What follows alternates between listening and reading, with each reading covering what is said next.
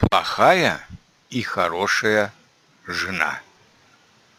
У плохой жены муж покупает водку, а у хорошей жены ликера водочные заводы –